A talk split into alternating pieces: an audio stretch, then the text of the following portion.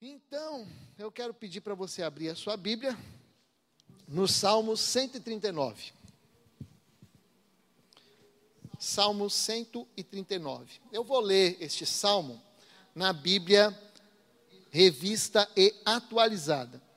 E depois, aqui no meu esboço, eu usei a NVI, tá bom? Por que, que eu fiz isso? Ah, porque eu, eu uso várias Bíblias quando eu estou preparando e, e eu gostei dos dois textos e assim fiz, tá bom? Salmo 139,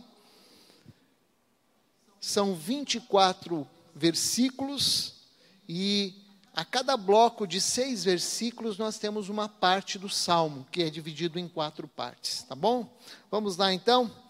Ele aqui, esse salmo fala sobre a onisciência, a onipotência e unipresença do Senhor. E o tema da mensagem hoje é: os atributos de Deus envolvem nossas vidas. Então diz assim: Senhor, tu me sondas e me conheces. Sabes quando me assento e quando me levanto. De longe penetras os meus pensamentos. Esquadrinhas o meu andar e o meu deitar e conheces todos os meus caminhos. Ainda a palavra me não chegou à língua, e tu, Senhor, já a conheces toda. Tu me cercas por trás e por diante, e sobre mim pões a mão. Tal conhecimento é maravilhoso demais para mim, e sobremodo elevado, não posso atingir. Para onde me ausentarei do teu espírito? Para onde fugirei da tua face? Se eu subo aos céus, lá estás. Se faço a minha cama no profundo abismo, lá estás também. E se tomo as asas da alvorada e me detenho nos confins dos mares, ainda lá me haverá de guiar a tua mão, e a tua destra me susterá. Se eu digo as trevas, com efeito me encobrirão, e a luz ao redor de mim se fará noite.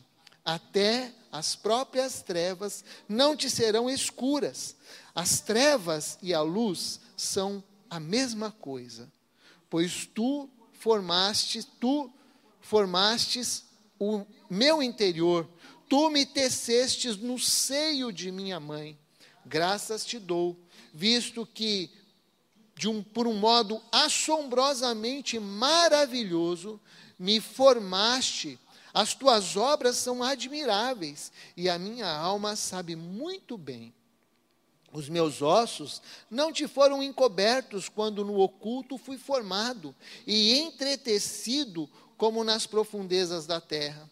Os teus olhos me viram, a substância ainda informe, e no teu livro foram escritos todos os meus dias, cada um deles escrito e determinado, quando nenhum deles havia ainda. Que preciosos para mim, ó Deus, são os teus pensamentos, e como é grande a soma deles. Se os contasse, excedem o grão de areia, o, o, se os contasse, excedem os grãos de areia. Contaria, contaria, sem jamais chegar ao fim tomar, ó Deus, de, deste, destes cabo do perverso. Apartai-vos, pois, de mim, homens de sangue. Eles se rebelam insidiosamente contra ti, e como teus inimigos falam malícia. Não aborreço eu, Senhor, os que te aborrecem, e não abomino os que te eh, os que se, se levantam, aborreço-os desculpa, e não abomino os que contra ti se levantam, aborreço-os com ódio consumado. Para mim, são inimigos de fato. Sonda-me, ó Deus, e conhece o meu coração. Prova-me e conhece os meus pensamentos. Vê se há em mim algum caminho mau e guia-me pelo caminho eterno. Amém. Bom, como disse então, tema da mensagem hoje é os atributos de Deus envolvem nossas vidas. A autoria do salmo, deste salmo 139, é atribuída a Davi. Na verdade, Davi compôs aí cerca de 70 salmos no livro de Salmos. Muita gente pensa que só Davi foi, foi autor de salmos, mas nós encontramos ali Salomão, Asaf, nós encontramos também é, o próprio Moisés fez um salmo que nós temos registrado lá, se não me engano, no, é o Salmo 91. Então, Davi é o autor desse salmo. E esse salmo, na verdade, é uma oração. Uma oração que é fruto, talvez, de uma pressão que isso nos leva a entender através dos versículos 19, 20, 21.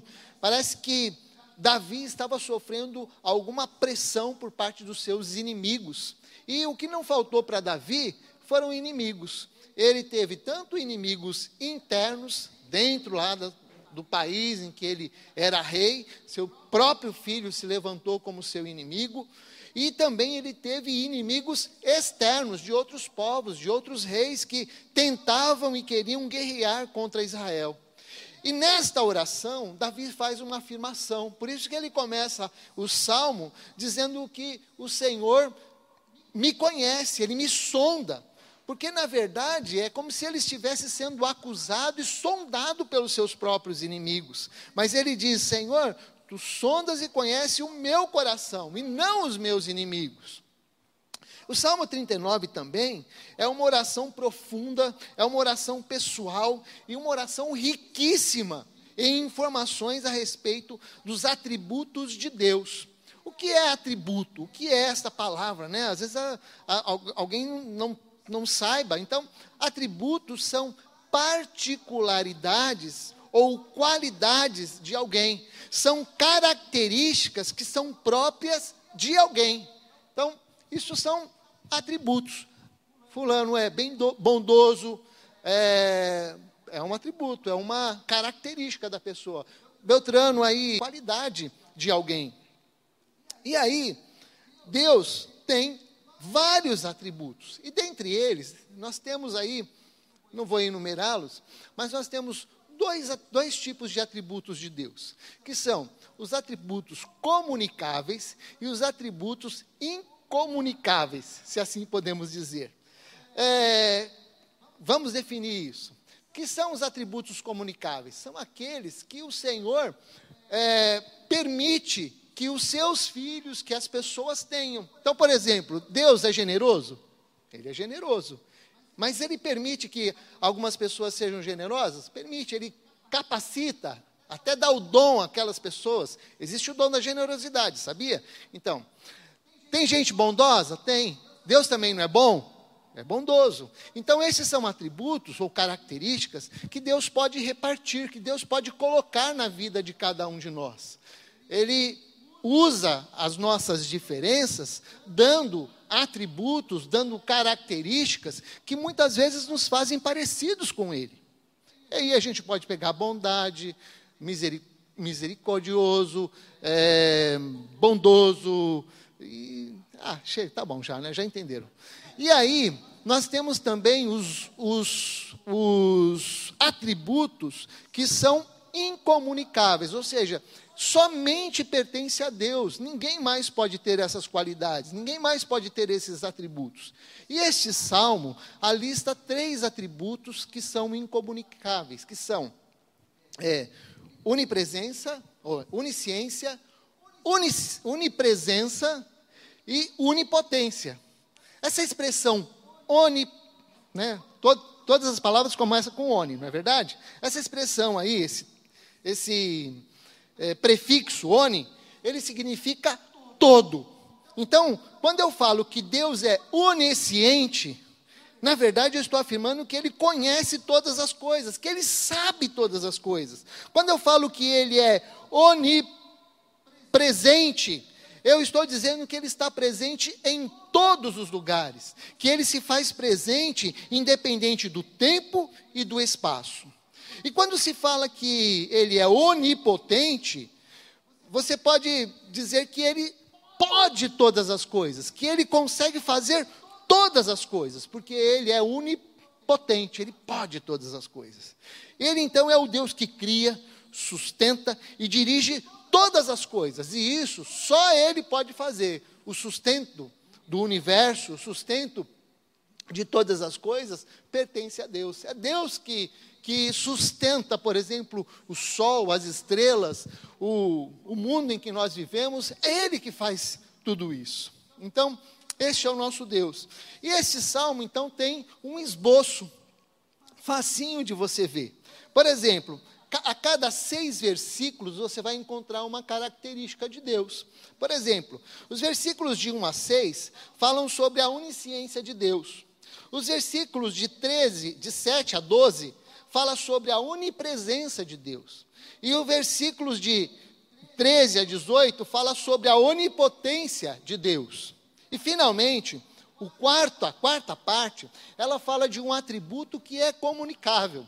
Embora não cite ali, mas nós temos ali um discretamente a, a informação de que Deus é santo e que Ele consegue, que Ele dividir isso conosco, fazer com que nós sejamos santos. A Bíblia fala: sede santos, porque eu sou santo. Então a santidade, embora pareça uma palavra muito forte, né? Mas a santidade é uma característica que Deus pode dividir conosco.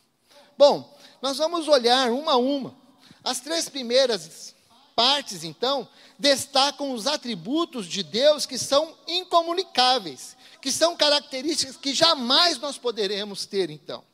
Mas já esta quarta característica é, então, a santidade. Sejam santos, porque eu sou santo.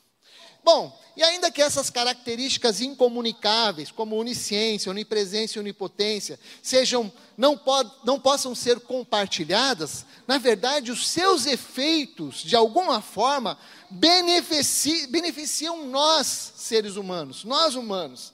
Eu digo toda a humanidade, porque o sol cai, ou melhor, sai, né? Se põe e se esconde sobre os ricos e pobres, sobre todas as pessoas, sejam justos e injustos. E esta, é, características de Deus, ela beneficia cada, cada pessoa.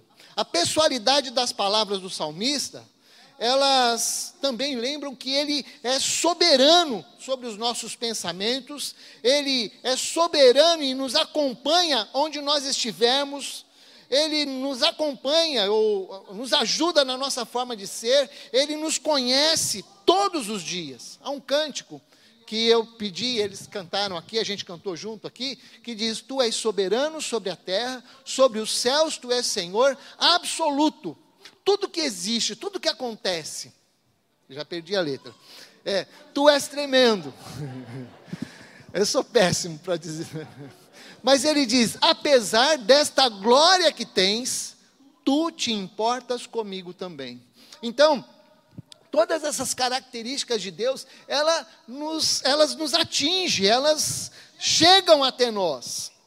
E eu queria então olhar para esse texto e, e pensar em cada uma dessas características de Deus. Primeira, primeiro atributo de Deus, então, que nos beneficia é a onisciência de Deus. Os versos de 1 a 6 dizem assim: Senhor, tu me sondas e me conheces, sabes quando me sento e quando me levanto. De longe percebes os meus pensamentos, sabes muito bem quando trabalho e quando descanso. Todos os meus caminhos te são bem conhecidos. Antes mesmo que a palavra me chegue à língua, tu já conheces inteiramente. Senhor, Tu me cercas por trás e pela frente, e pões a tua mão sobre mim. Tal conhecimento é maravilhoso demais e está além do meu alcance. É tão elevado que não posso atingir. Então, neste primeiro bloco, o salmista apresenta a onisciência de Deus. Ele começa dizendo assim: Senhor, tu és aquele que sonda e me conhece. Essa palavra sondar ela tem a ideia de alcançar o mais profundo.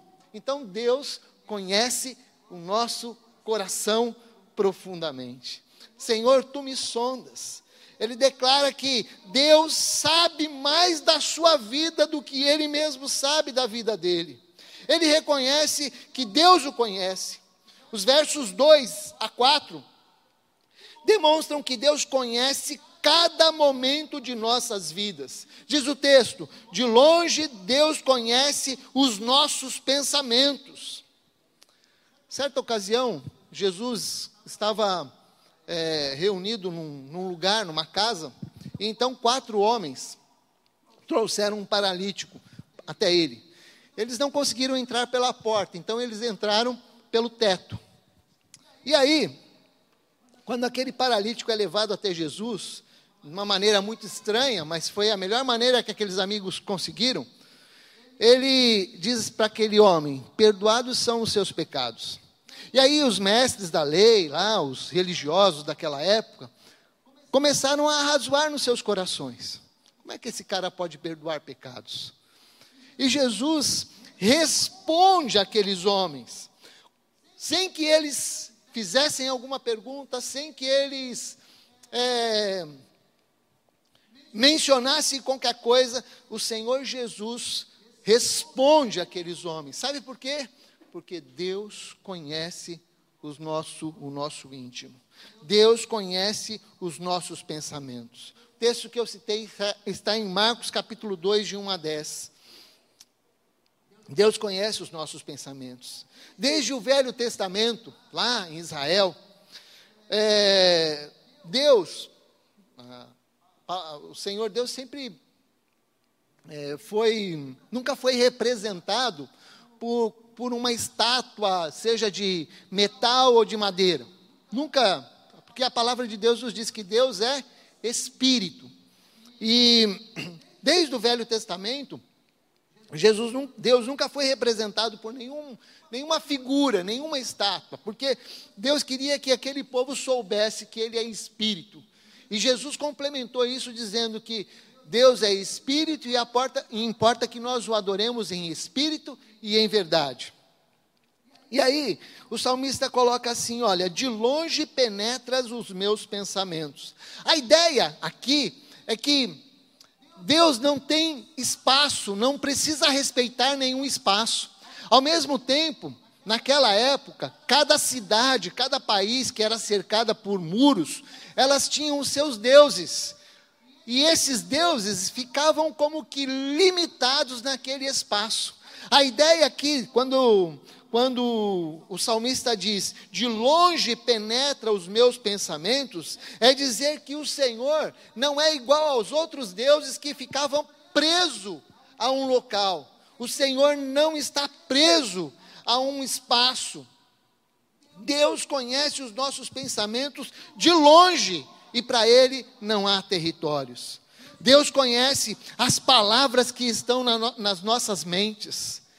Há um texto lá em, em Provérbios 15, 3 que diz assim: Os olhos do Senhor estão em todos os lugares a contemplar os maus e os bons. Então Ele conhece cada um de nós. E mais, Ele está sempre presente. É claro, nós vamos falar sobre a presença de Deus, mas eu quero focar agora que Ele conhece.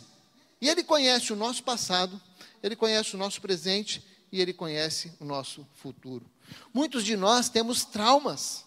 Traumas é, por termos vivido alguma experiência involuntariamente, vivemos várias experiências na nossa vida. Algumas experiências muito ruins, algumas experiências de rejeição, de medo, de pavor. Talvez alguma experiência você tenha vivido de abuso sexual. Talvez você tenha vivido alguma experiência de como é que é que o pessoal tira sarro ali? É bullying, né? É, é isso aí. É, as pessoas trazem, né, algumas, alguns traumas, seja de rejeição, seja como for. E uma vez eu estava conversando com um pastor lá da faculdade, pastor Karl Lackler, ele era conselheiro, e na verdade eu fui ali para me aconselhar com ele, e ele disse o seguinte, ele me ensinou uma oração muito simples, mas muito boa de se fazer quando nós estamos diante de coisas que nos bloqueiam, de coisas que nos, nos impedem de, de, de andar para frente. Ele disse assim: Márcio, Deus é o mesmo ontem, hoje e eternamente. Portanto, naquela situação, Deus estava lá.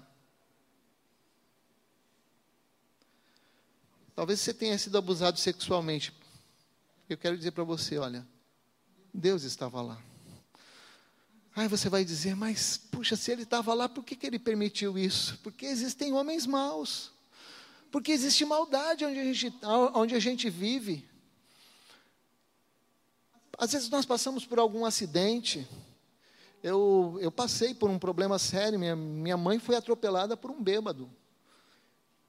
E, e muitas vezes eu tive, tra, trazendo isso à lembrança, eu disse, na minha oração, Deus, o Senhor estava lá, me ajuda a enxergar aquela situação com os teus olhos, me ajuda a perdoar, me ajuda a separar, a superar, me ajuda a ver com os teus olhos, porque Deus nos conhece. Eu quero dizer para você hoje, aqui, que Deus conhece as tuas lutas, Deus conhece o seu passado e Ele estava lá, Ele pode te ajudar a enxergar essa situação de outra maneira. Sabe por quê, gente? Porque quando a gente passa por uma situação, a gente enxerga com os nossos olhos. E nem sempre os nossos, os nossos olhos veem a situação de maneira correta. Por isso a ideia, Senhor, o Senhor estava lá, me ajuda a enxergar com os teus olhos, me ajuda a olhar para essa situação com os teus olhos, me ajuda a perdoar como o Senhor perdoou, me ajuda a superar essas questões na minha vida, porque eu quero seguir. Deus conhece as tuas lutas e Ele te sonda e te conhece, porque Deus estava lá, Deus está aqui e Deus vai estar lá na frente. Ele é o mesmo ontem, hoje e eternamente.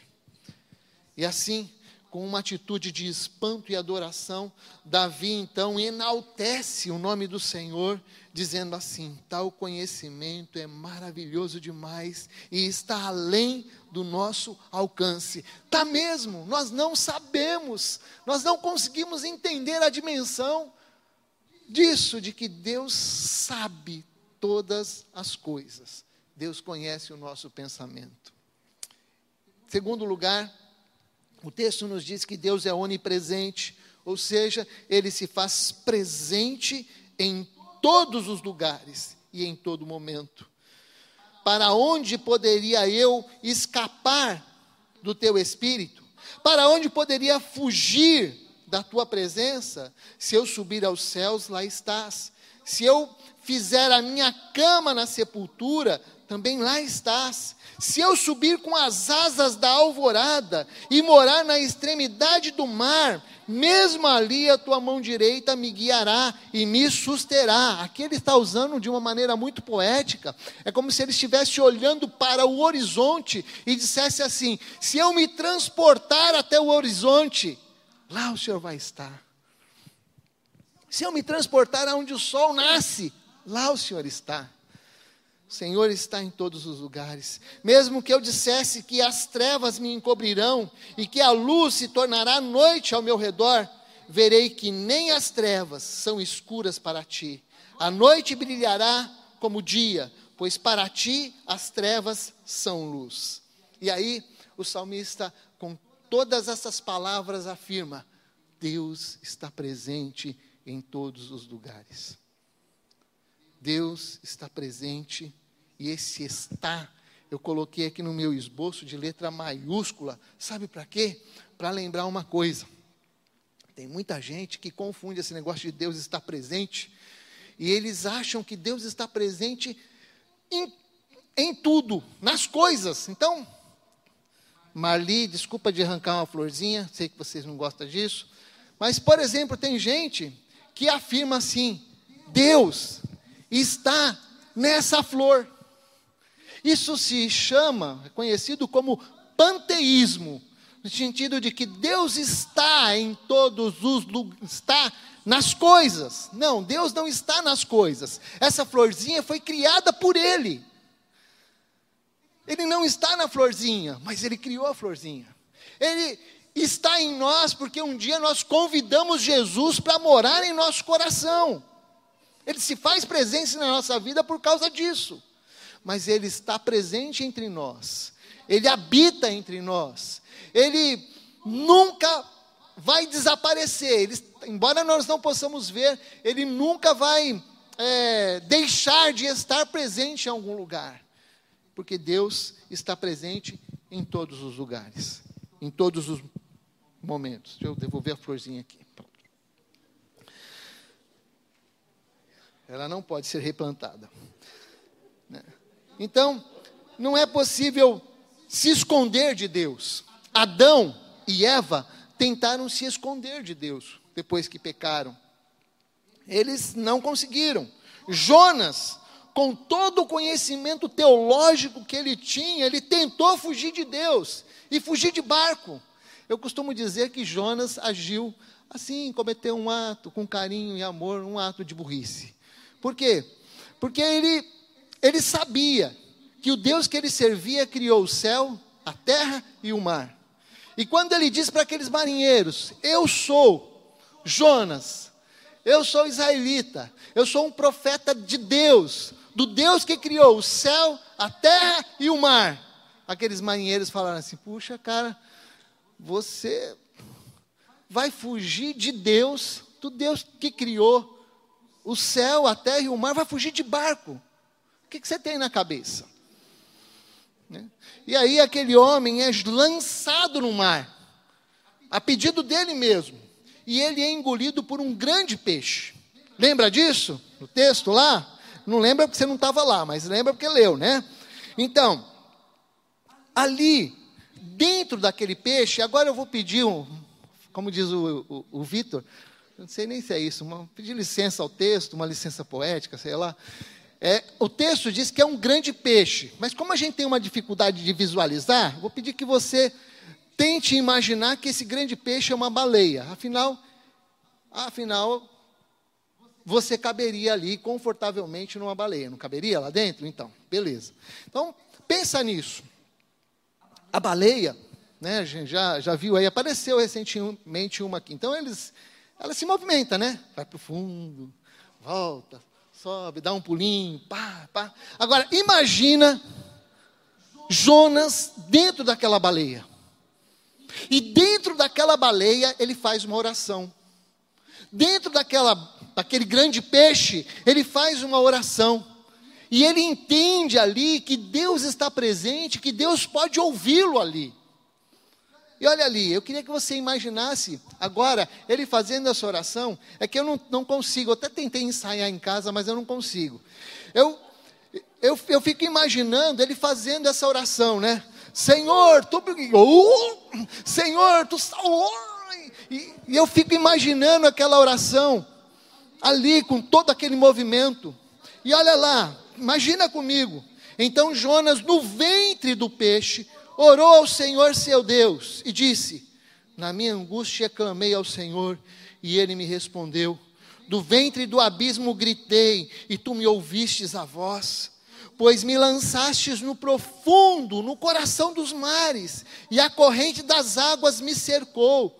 Todas as tuas ondas e todas e as tuas vagas passaram por cima de mim.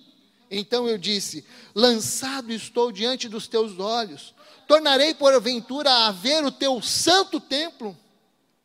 As águas me cercaram até a alma, o abismo me rodeou, e as algas se enrolaram na minha cabeça. Desci até os fundamentos dos montes, desci a terra, até a terra, cujos ferrolhos correram sobre mim para sempre. Contudo, fizeste subir da sepultura a minha vida, ó Senhor Deus.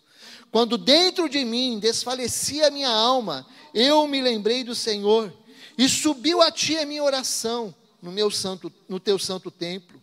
Os que se entregam à idolatria, à idolatria vã, abandonam aquele que lhes é misericordioso, mas com a voz do agradecimento, eu te oferecerei sacrifício, o que votei, pagarei. Ao Senhor pertence a salvação. Falou, pois, o Senhor ao peixe, e este vomitou Jonas na terra. Por que, que eu pedi para que você imaginasse esta oração dentro do grande, grande peixe? Porque muitas vezes nós passamos por tempestades. As tempestades são difíceis. As tempestades nos tiram teríamos muito, muitas dificuldades de ficarmos de pé ou de, é, de não engolir água. Talvez a água entraria dentro do barco. Mas nós passamos por tempestades, por dificuldades. E isso, é, e em todas as situações, Deus se faz presente. Por que, que eu estou falando isso? Porque você não está livre de tempestades. E olha, eu não estou aqui dizendo que profetizando nada, não, mas é possível que você passe por algum problema. Pode passar por um desemprego, pode passar por um problema de saúde, pode passar, de repente, por um problema dentro do seu lar ali, pode passar por uma perda, mas Deus se faz presente em todos os momentos. Ainda que você passe por tantas dificuldades, o Senhor está presente na sua vida. Não é possível fugir do Deus onipresente. Para onde eu poderia me ausentar do teu espírito? A pergunta é retórica. Não há como é, se esconder de Deus. Não. No entanto, infelizmente, muitos de nós, muitos de nós, vivemos e agimos muitas vezes como se Deus não pudesse nos ver.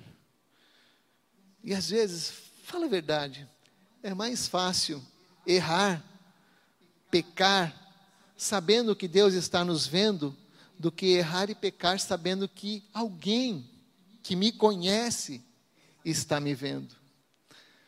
Muitas vezes nós perdemos o temor de Deus no nosso coração, perdemos a ideia de que Ele se faz presente e que Ele é um Deus que se agrada ou se desagrada de nós. E por isso, muitas vezes, não é difícil constatar que muitas vezes agimos e vivemos como se Deus não pudesse nos ver. Não há como fugir da presença de Deus. Também não há como ficar fora dos cuidados de Deus. Interessante porque é, Deus não está ali apenas para conferir aquilo que você faz, né? É, é, de repente, você foi do meu tempo que o professor às vezes saía da escola, da classe, né? E colocava alguém para marcar, né? Fazer marquinha ali. Ó, aquele fez bagunça, aquele fez bagunça, e, e assim vai. Deus não está presente para fazer xizinho e dizer mais uma bagunça, mais um erro, mais outro erro. Ele não está presente na nossa vida para isso. Ele também está, se faz presente na nossa vida para cuidar de nós. O texto diz: Olha, se eu fosse morar na extremidade do mar, mesmo ali a tua mão direita me guiaria e me sustentaria.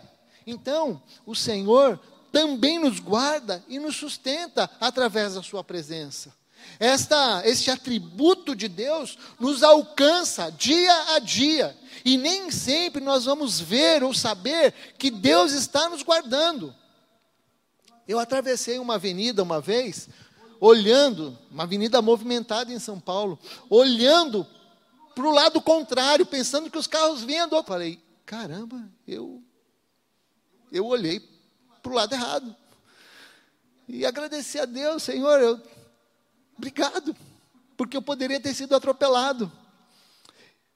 Eu só estou falando isso porque muitas vezes nós não sabemos o quanto Deus está cuidando de nós. Eu não gosto de citar historinhas assim que não sejam minhas, mas tem uma que vocês já ouviram. Essa você já ouviu. É aquela que você olha na areia lá e tem a pegada de duas pessoas. Ah, é Jesus que está andando comigo. Mas de repente você olha para trás, triste, aborrecido, e fala assim: Ah, Deus, o Senhor me abandonou. Aí Deus responde: Não, eu não te abandonei. Eu estava te carregando no colo.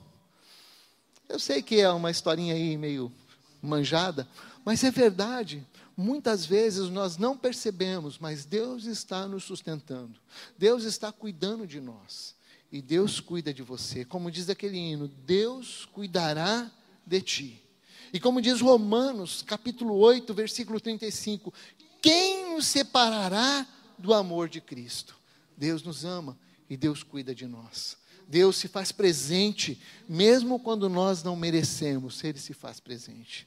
Então, a segunda característica, o segundo atributo de Deus é a onipresença do Senhor nas nossas vidas e aonde nós estivermos. Terceiro, constatação do salmista é que Deus é onipotente. E aí ele começa a, usar a figura, né, começa a, a, a mostrar o quanto Deus é onipotente, ou seja, Ele pode todas as coisas no momento em que Ele foi criado. É claro que a criação, é claro que quando nós somos concebidos dentro de nossas mães, é, é um ato poderoso de Deus, é um ato que só Ele pode fazer. Mas a partir disso, ele constata que Deus é onipotente, mas Deus é onipotente em, em, outras questões também. Ele cria as coisas do nada, ele criou então a, o sol e tantas coisas, porque Deus pode todas as coisas. Mas vamos ao texto: Tu criastes o íntimo do meu ser e me tecestes no ventre de minha mãe. Eu te louvo porque me fizestes de modo especial e admirável. Tuas obras são maravilhosas. Disso tenho plena certeza. Meus ossos não estavam escondidos de ti quando em secreto fui formado e entretecido, como nas profundezas da terra. Os teus olhos viram o meu embrião, todos os dias determinados, os teus olhos me viram, e todos os dias determinados para mim foram escritos no teu livro, antes de qualquer deles existir como são preciosos para mim os teus pensamentos, ó Deus. Como é grande a soma deles. Se eu os contasse, seria mais do que os grãos de areia. Se terminasse de contá-los, eu ainda estaria contigo. Então, vemos aqui a onipotência de Deus, que é demonstrada na criação do homem. E nós fomos criados como se fôssemos uma obra-prima de Deus. Há um toque pessoal, e é interessante quando nós olhamos na criação, lá na criação, lá atrás, ele cria tudo pela sua palavra. Mas quando ele vai criar o homem, quando ele cria o homem, ele forma o homem e sopra o fôlego da vida nas suas narinas. Ou seja, o homem é uma criação especial da parte de Deus. Nenhum animal foi criado como nós, mas Deus nos criou como uma uma obra de arte nas suas mãos. E eu vejo, e eu gosto de olhar para esse texto e ver a pessoalidade de Deus em relação às nossas vidas. Deixa eu falar uma coisa importante: o nosso Deus é um Deus pessoal, é um Deus que conhece o seu nome, é um Deus que nos conhece intimamente, e Ele é um Deus pessoal, e Ele chama-nos pelo nome. E veja ali, Ele falando: Tu formastes o meu interior. E eu gosto de frisar essa palavra, porque o salmista não está falando que ele formou ali, claro que ele formou nariz, boca e tudo mais, mas ele está falando que, além de ter formado essa parte externa, ele formou também o seu interior coração, rim, baço, fígado e tantas outras coisas. Deus fazendo a sua obra dentro de um ser humano que, é as nossas, que foram as nossas mães. Tu nos formastes Tu formastes o meu interior no interior da minha mãe. Os meus ossos estavam escondidos de ti. Os teus olhos viram a substância informe, ou seja, o embrião que estava ali. E aí nós temos uma base bíblica forte para combater o, a questão do aborto. Por quê? Porque o Senhor nos vê. O Senhor nos formou ali, ainda quando nós não tínhamos forma alguma e aí nós temos essa base. O Senhor está formando a gente. E por isso o aborto é algo que Deus desaprova. O verso 16 indica que os nossos dias foram registrados no livro de Deus antes que qualquer um deles existisse. Então, Deus que nos formou minuciosamente também planejou todos os nossos dias. Embora Deus tenha planejado todos os nossos dias, o salmo indica que ele criou também, que ele nos criou também com o poder de decisão. Então, quando ele diz: Senhor, tu me sondas e conhece o meu pensamento, ele nos criou com a capacidade de pensar, ele nos criou com a capacidade de decidir, ainda a palavra não está na minha boca. E o Senhor já sabe quais são, embora Ele saiba quais são os nossos pensamentos, Ele nos criou com a habilidade de pensar e, consequentemente, com a habilidade de decidir. O versículo 20, 19, 20 ali, diz que os homens maldosos também escolheram, escolheram é, se rebelar contra Deus, falar malícias, homens que fazem as suas escolhas. O Deus que nos criou é o Deus também que, que sabe todos os nossos dias, é o Deus que nos criou com capacidade de decisão. Portanto, ainda que Deus tenha planejado todos os nossos dias, ainda que Deus saiba todos os nossos movimentos, somos responsáveis pelos nossos atos e por nossas decisões. Ao mesmo tempo, podemos ser gratos a Deus, porque Ele nos sonda e nos conhece, e, e dele nós não podemos fugir. A conclusão desse bloco é que o versículo 17 diz: Que preciosos para mim, Senhor, são os teus pensamentos, e como é grande a soma deles. Queria dizer para você que é, essa ideia de, de que, que nós somos responsáveis por aquilo que decidimos é uma bênção do Senhor, de, que o Senhor colocou na nossa vida. Nós temos sim a capacidade de, de escolher, a capacidade de nos render ao Senhor, a capacidade de nos arrepender dos nossos pecados, a capacidade de também não nos arrepender, a capacidade de manter em nós um coração duro. Deus nos criou com essa triste capacidade. E Ele espera também que nós nos arrependamos, que nós nos voltemos para Ele. Então pensa nisso. Talvez você esteja só contando, né? Só contando com a ação de Deus. Só contando com aquilo que Deus vai fazer. Mas não, você também tem que dar passos. Quantas vezes eu ouvi pessoas dizerem assim: olha, eu ainda não aceitei a Jesus na minha vida, porque ainda não chegou a minha hora, ainda não chegou o meu tempo, Deus não me chamou. Não, Deus já te chamou. Sabe por quê? Porque a palavra de Deus está aqui revelada para nós. E Ele nos chama a, ao arrependimento, nos chama a nos voltarmos para Ele e nos chama, então, a convidá-lo para que ele habite em nossas vidas e conduza a nossa vida. Ele nos chama para fazer essa decisão também.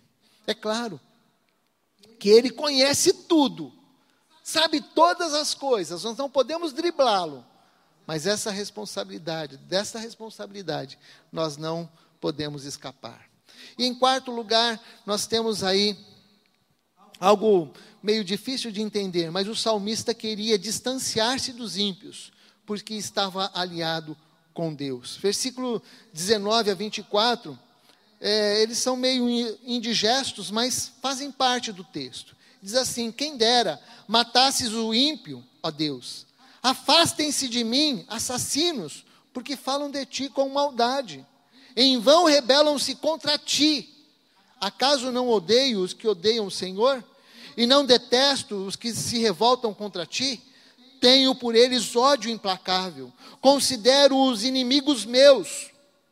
E ele termina o salmo dizendo: Sonda-me, ó Deus, e conhece o meu coração, prova-me e conhece as minhas inquietações, vê se, é, vê se em minha conduta algo que te ofende, há algo que te ofende, e dirige-me pelo caminho eterno. Como eu disse, algumas pessoas não conseguem entender muito bem esta última parte desse salmo. Dentre essas pessoas, eu também não consigo entender direito. Parece que estes versículos não estão em harmonia com o resto de tudo. No entanto, o salmista aqui está demonstrando uma indignação contra os ímpios. A Bíblia, na linguagem de hoje, diz assim: Ó oh Deus, como eu gostaria que tu acabasses com os maus. Quando a gente se aproxima de Deus, Ele, e, e de uma maneira séria, como diz a palavra de Deus, sejam santos porque eu sou santo, quando nós permitimos que Ele santifique as nossas vidas, quando nós começamos a ter a visão de Deus, olhar as coisas com, do ponto de vista de Deus, nós conseguimos então entender o que o salmista está querendo dizer aqui. Esses homens não eram apenas inimigos de Davi, eles eram também inimigos do próprio Deus. E por causa disso, Davi pede então para que Deus trate com eles. De fato, quem é inimigo de Deus também é inimigo do povo de Deus. E aí, gente, a linha fica muito tênue, fica muito fina. Por quê? Porque quando eu olho para estas coisas, eu tenho que tomar cuidado para não tratar ele de maneira pessoal. Eu não posso defender Deus. Eu não posso é, me do, de, defender mesmo. Deus não pode ser defendido. Há um texto, há um, há um momento na história em que Pedro, quando Jesus está sendo traído e está sendo preso, então Pedro age ali com as suas emoções, com os seus sentimentos. E ele vai, pega a sua, a sua espada e corta a orelha do servo que iria conduzir Jesus até o sumo sacerdote para ser julgado. Na verdade, na verdade, Pedro queria matar aquele homem. É, se você parar para olhar aquele texto, é, ele corta a orelha, né? Então, Pedro mirou a cabeça e aquele homem fez assim, ó, cortou a orelha. Entendeu? É isso. As intenções do nosso coração, muitas vezes, extrapolam. E é, o que, é, e é aqui mais ou menos o sentimento do salmista. Por outro lado, não está errado você submeter os inimigos de Deus ao próprio Deus. É uma reação esperada daqueles que conhecem a Deus. Sabe, quando eu me deparo, quando eu me deparo com os ensinos errados que ofendem a Deus, é, quando eu me deparo com pessoas que denigrem injustamente a igreja de Jesus, a minha oração é esta: Senhor, eu peço que o Senhor trate com essas pessoas de maneira pessoal. No entanto, é bom lembrar que a Bíblia diz que nós podemos irar mas não pecar. E existe sim, então, uma ira que não é pecaminosa, mas, como disse, parece ser uma linha muito tênue aqui. E Davi, ele constata que os seus inimigos também eram inimigos de Deus. E por isso ele pede o juízo de Deus para aqueles homens. Ao mesmo tempo, o salmista termina este salmo, talvez olhando para tudo que ele disse. Ele começa, por exemplo, o salmo dizendo assim: Senhor, tu me sondas e me conheces. E Davi não age com hipocrisia. Ao mesmo tempo que ele pede para que Deus trate com aqueles que são seus inimigos, ele também pede para que Deus sonde o seu coração. E muitas vezes, meus irmãos, nós nos excedemos até mesmo com zelo. O apóstolo Paulo era um homem sincero, mas ele agiu com zelo, puro zelo, como se pudesse defender Deus. Muitas vezes nós agimos assim. E aquele homem, então, talvez tenha excedido, não sei. Mas ainda que estivesse sendo é, perseguido, acusado pelos inimigos de Deus, ele não demonstra uma hipocrisia, dizendo assim: Senhor, trata com eles. Não, ele diz: trata com eles, mas trata comigo também. E por isso ele diz: sonda-me, ó Deus, e conhece o meu coração, prova-me e conhece os meus pensamentos, vê se há em mim algum caminho mau e guia-me pelo caminho eterno.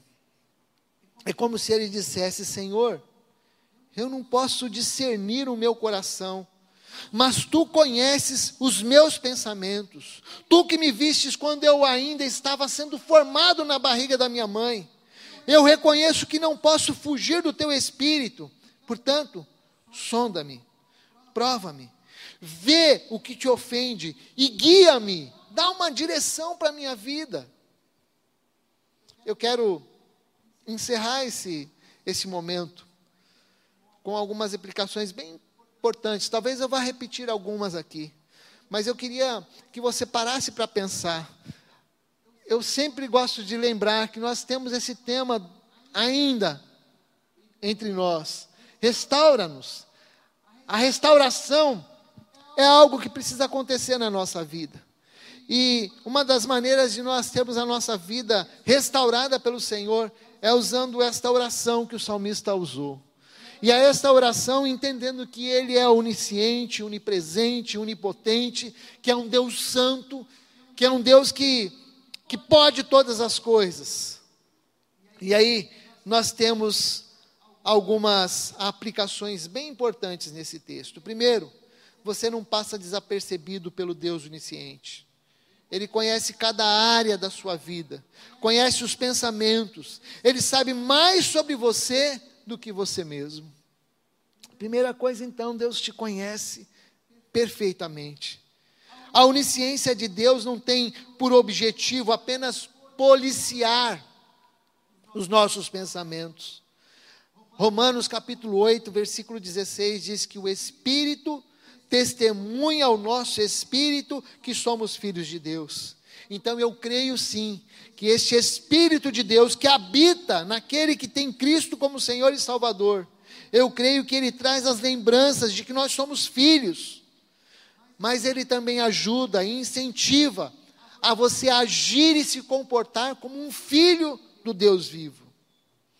Deus é onisciente e a sua onisciência nos ajuda está ali para nos ajudar a pensar e a nos comportar e a agir como filhos de Deus. 1 Samuel 16, 7 diz que o Senhor olha para o nosso coração, Ele não olha para o nosso exterior, Ele olha para o nosso coração, Ele conhece as nossas motivações e as nossas tendências. Por isso, quais são as tendências do seu coração? O que o seu coração está inclinado? Alguns de nós temos algumas inclinações que são difíceis para nós. Uns têm uma inclinação talvez para desonestidade, outra inclinação para mentira, outra inclinação para pornografia, outro a inclinação para desobediência, para rebeldia. Qual é a inclinação do teu coração? O Senhor o conhece. E talvez você possa dizer assim: Senhor, sonda meu coração. Me ajuda a chegar onde o Senhor quer que eu chegue. Deus está presente em todos os lugares. Nós não podemos fugir ou esconder dele. Não é possível viver como se ele não estivesse nos vendo. Ele vê e ele também vela por nós. Ele está sempre alerta. Ele é um Deus que nos protege. Salmo 121 diz que é, o protetor de Israel não irá dormir. E este protetor é o Senhor, que habita entre nós. O Senhor que está sempre presente, ele nos guarda de todo mal. Quando estamos em oração, em secreto, seja no interior do quarto, seja é, no interior de algum cômodo da, da nossa casa, alguns não tem lugar para para estar. Então, quando a pessoa consegue se retirar, ainda que mentalmente, o Senhor está ali, porque Ele te vê em secreto. Eu gosto daquele texto que diz, quando Jesus diz: quando, Tu, quando orares, entra no teu quarto, e o teu Pai que te vê em secreto. É interessante que ele não usa a expressão ouvir, mas ele usa a expressão ver. Deus nos vê porque Ele é onipresente. Deus também é onipotente, Ele pode todas as coisas. Nós fomos, Ele nos formou lá, quando estávamos na, dentro de nossas mães, e Ele pode todas as coisas, porque para Deus não haverá impossíveis. É o que diz lá em Lucas capítulo 1, versículo 37. Então eu quero lembrar para você que Deus pode todas as coisas. Que as questões que você tem vivido não, significa que Deus vai te responder sim, que Deus vai te dar as coisas de mão beijada. Não quero, não quero incentivar isso, mas eu quero lembrar que o Deus que pode todas as coisas é aquele que abre portas e fecha portas. É aquele que nos ajuda a chegar aonde que ele quer, é, onde Ele quer que cheguemos. Então, para Deus não haverá impossíveis, porque Ele é onipotente. Por isso, você pode levar a Deus as questões do seu coração, você pode levar a Deus aquilo que precisa ser alcançado. Como igreja, nós temos orado e pedido para que Deus nos ajude a seguir, a avançar, e Ele vai fazer isso. Ele já está fazendo isso em nosso meio, ele tem feito isso e a igreja tem avançado. Não porque temos força própria, mas é porque ele nos fortalece e Ele também conhece todos os nossos dias. E eu vejo isso como um ato de misericórdia.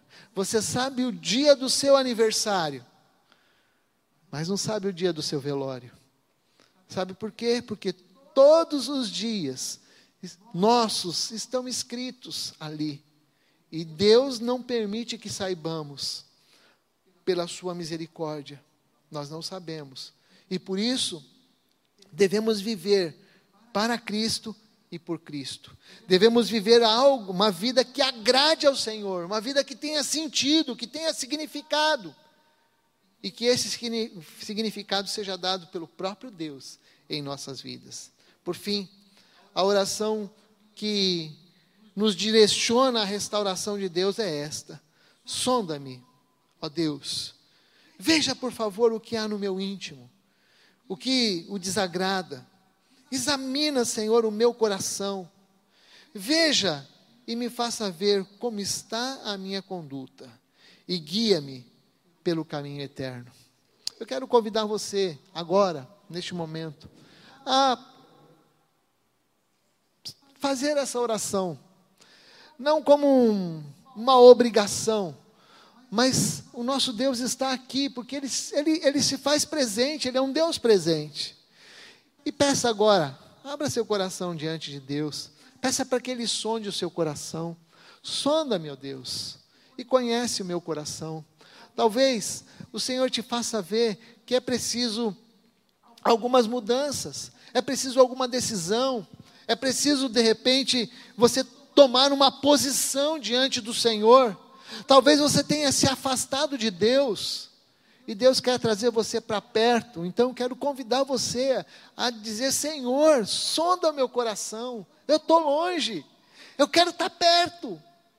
Talvez você esteja aborrecido, magoado, seu coração está cheio de mágoa.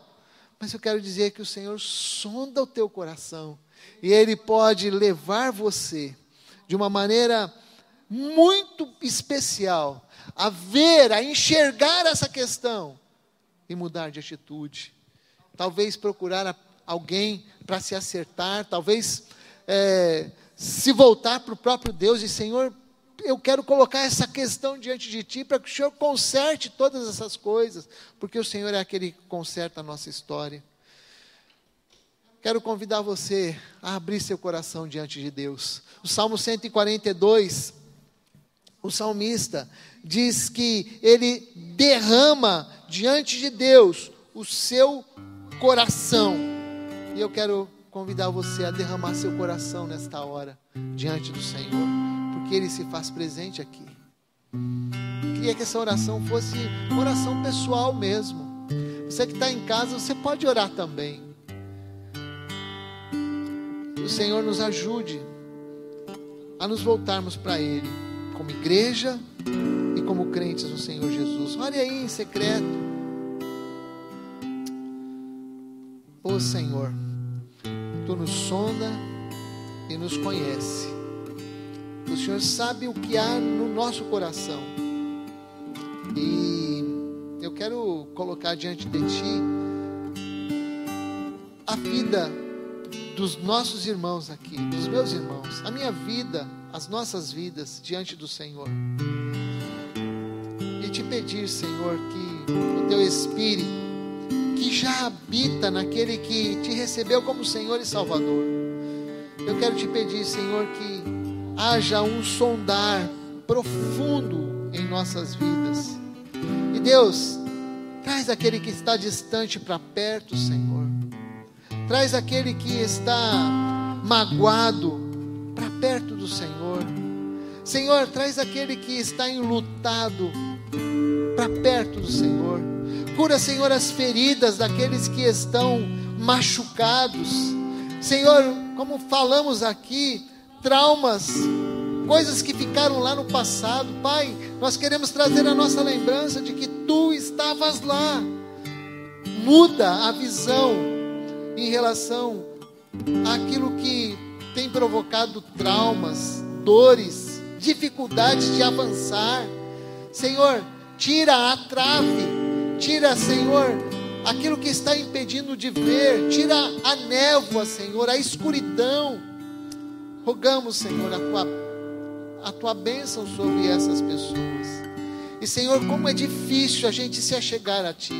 Como é difícil abrir o coração diante do Senhor. Como é difícil, Senhor, expor diante de Ti os nossos, os nossos erros, os nossos vícios, as nossas dificuldades. Mas em nome de Jesus, nós queremos expor diante de Ti as nossas vidas, Pai. Opera em nós, opera em nosso coração, na nossa mente. Muda, Senhor os nossos sentimentos, se assim podemos falar, que os nossos sentimentos não nos enganem mais, traz maturidade no meio de nós. Te pedimos que sejamos uma igreja purificada, santificada, cuidada, limpa pela ação do Senhor na nossa vida, Pai. Nós te pedimos, vem, vem, Senhor, e sonda o nosso coração. Oramos no nome precioso de Jesus. Amém e amém.